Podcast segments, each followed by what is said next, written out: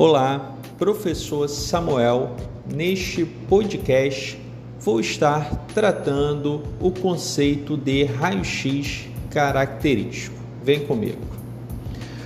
Quando partículas carregadas passam pela matéria, elas interagem com elétrons do átomo e com o campo elétrico do átomo e perdem energia através dos processos conhecidos como excitação e ou ionização.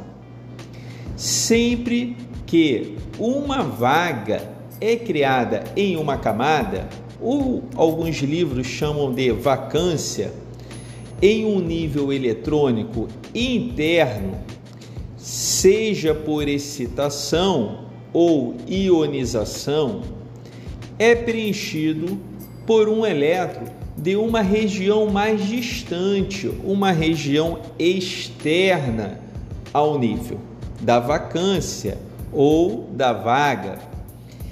Isso resulta em uma vaga nesse segundo nível externo, por exemplo, que é preenchido por um elétron é claro que esse elétron precisa estar disponível de, um, de uma camada externa ainda mais distante.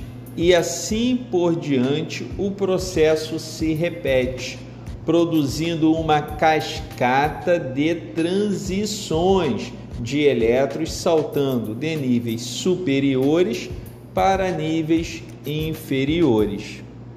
Dessa forma, conclui-se que um átomo pode emitir radiação eletromagnética quando um elétron faz uma transição de um estado estacionário para o outro, sendo de um nível superior para um nível inferior.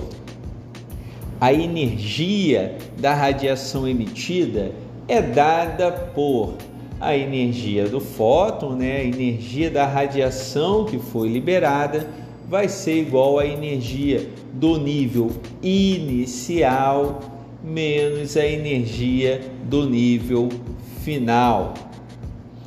Sabemos que a energia do fóton é calculada pela constante de Planck multiplicado pela frequência da onda eletromagnética.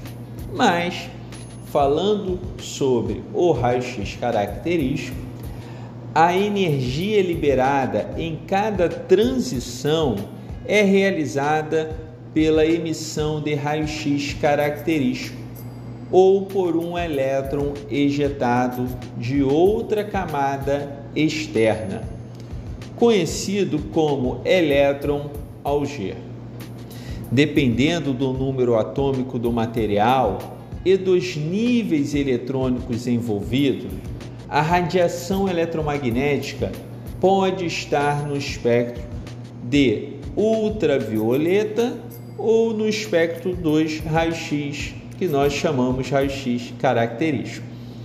Para fortalecer esse conceito, onde para saltos de níveis superiores para níveis inferiores referente ao nível 1, 2 e 3 ou K, L ou M, teremos o chamado raio-x característico. Com isso, eu finalizo mais um podcast com você. Um grande abraço, professor Samuel.